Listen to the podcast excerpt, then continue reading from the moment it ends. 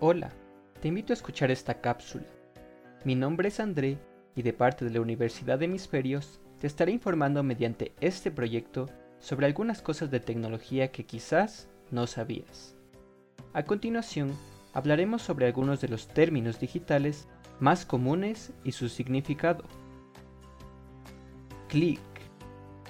Un clic en lo digital hace referencia a cuando aplastamos los botones del mouse o ratón de la computadora.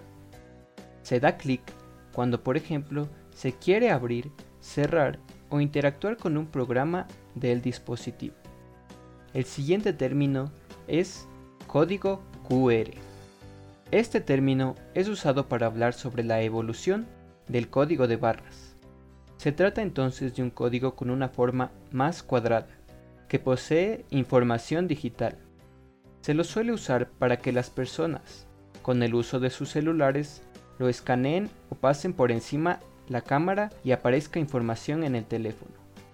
Es una herramienta la cual está siendo muy aprovechada por las empresas para tener su información de forma virtual y que así su público pueda acceder a ella de esta forma.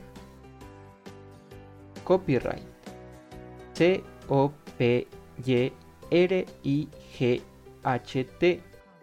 Mayormente conocidos en español como derechos de autor es decir, los derechos que tiene una persona sobre algo que ha creado, con el fin de que ese algo no sea robado ni utilizado por otras personas de forma irresponsable y sin el permiso del autor.